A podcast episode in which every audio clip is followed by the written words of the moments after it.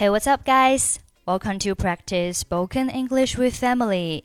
欢迎收听和 Emily 一起练口语。我是 Emily。在英语中，表达身体不舒服最常用的句型就是 somebody has 加上症状的名字。比如说，Henry got the flu. He had a sore throat and a fever.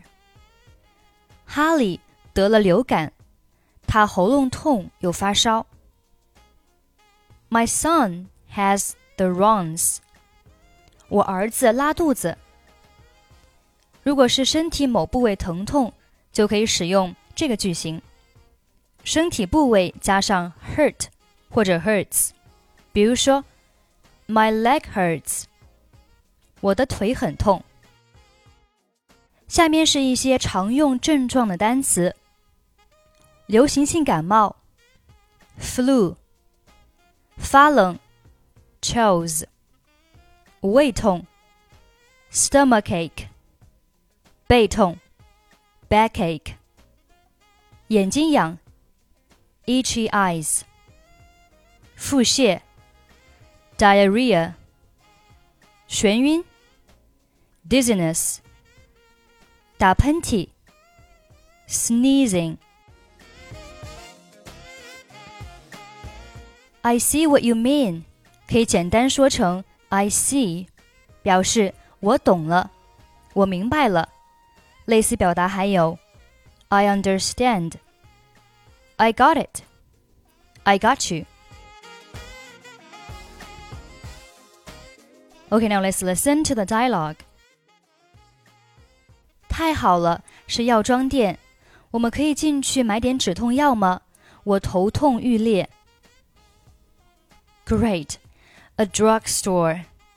Can we get some painkillers? I have a splitting headache. 家里还有一些，你等不了了吗？We have some at home. Can't you wait?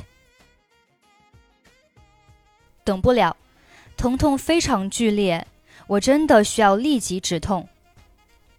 No, the pain is excruciating. I really need some relief as soon as possible.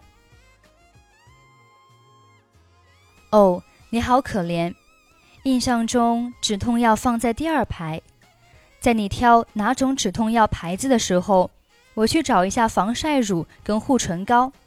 我们下周末去露营的时候会用到。Oh, you poor thing. From memory, painkillers are in the second row. While you're choosing which brand to get. I'll look for sunscreen and lip balm. We'll need some when we go camping next weekend. 好，你看，牙膏跟牙线正在特价，咱们趁便宜快囤货。Okay. Look, the toothpaste and dental floss are on sale. Let's stock up while they are so cheap. 还需要什么吗？Is there anything else we need? 我想买一瓶眼药水，在计算机前工作一整天，让我的眼睛好酸。I want to buy a bottle of eye drops. My eyes get sore from working in front of a computer screen all day. 了解，我会帮你留意眼药水。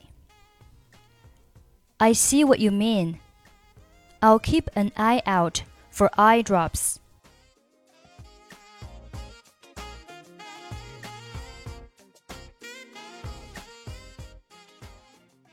Great. A drugstore. Can we get some painkillers?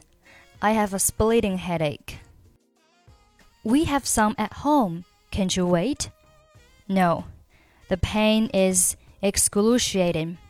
I really need some relief as soon as possible. Oh, you poor thing. From memory, painkillers are in the second row. While you're choosing which brand to get, I'll look for sunscreen and lip balm. We'll need some when we go camping next weekend. Okay.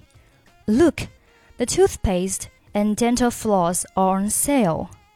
Let's stock up while they're so cheap. Is there anything else we need? I want to buy a bottle of eye drops. My eyes get sore from working in front of a computer screen all day. I see what you mean. I'll keep an eye out for eye drops.